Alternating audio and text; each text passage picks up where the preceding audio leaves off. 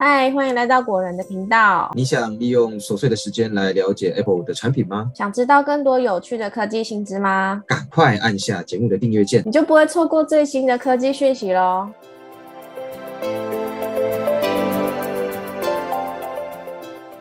大家好，我是 Robert。嗨，我是 Silver。苹果最新的 iPad 十已经在十月十八日正式发布了。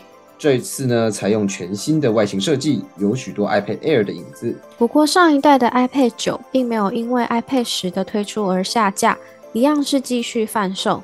那么 iPad 十值得买吗？还是说买 iPad 九就可以了呢？所以呢，今天就要跟大家从三点聊聊 iPad 十到底该不该购入，以及哪些人适合入手。好，那我们就先从第一点开始喽。那第一点我们要聊的是荧幕。如果你是一个很在意荧幕大小的人，果仁编辑会建议大家直接购买 iPad 十，即使价格上面贵了四千元，但是视觉体验一定会比没有窄边框、具有 Home 键、荧幕大小只有十点二寸的 iPad 九来得好。大家可以很明显感受到哦。窄边框的十点九寸 iPad Air 看起来整个视觉上清爽不少。除此之外呢，iPad 十也提供了四种活泼的颜色可以选择。如果你不想拿传统的太空灰色、银色的 iPad，也可以考虑 iPad 十。另外呢，iPad 十也改用 USB-C 的充电规格。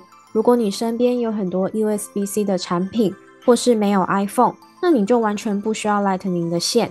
那在这样的情况下呢，购买 iPad 时就可以更好的跟其他产品共用充电线了。再来，我们从第二点使用需求量分析。如果 iPad 对你来说只是一个纯粹的工具，而且使用频率不高，偶尔拿来追剧啊、写笔记、上网或是传讯息这类轻量级的使用状况，那么 iPad 九的功能基本上就已经可以满足你了。那如果是长辈的话，其实也要看长辈的使用习惯。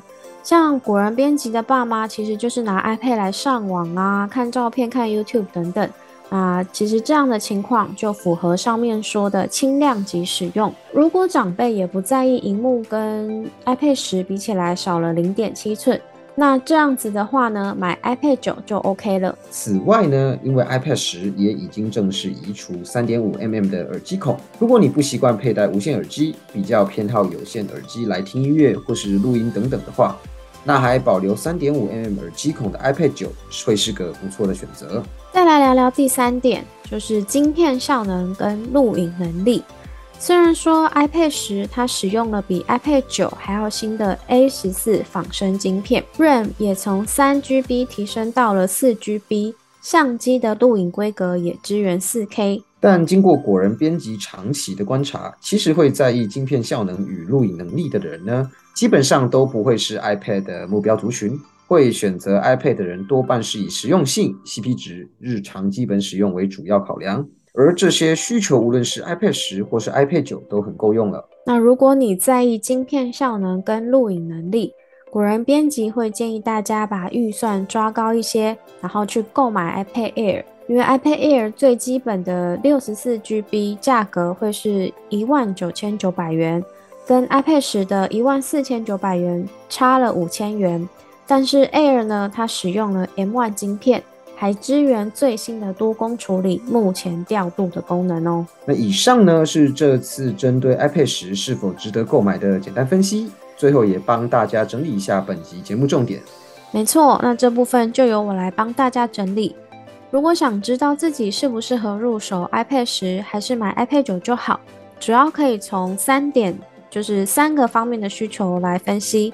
第一点是荧幕大小跟颜色，如果你喜欢大荧幕以及活泼的颜色，就可以选择 iPad 十。第二点呢是使用需求量，如果你拿 iPad 是拿来追剧、写笔记、上网等这类轻量级的使用状况。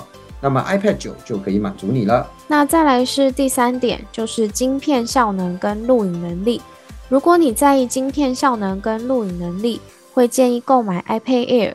虽然 Air 比 iPad 十贵了五千元，但它用了 M1 晶片，可以支援最新的多工处理、目前调度功能。那以上资讯提供给大家啦。今天的节目先到这边。喜欢本集节目的朋友呢，别忘记帮我们按赞跟订阅。然后呢，把果仁频道分享给喜欢科技的朋友。那我们下次见啦，拜拜，拜拜。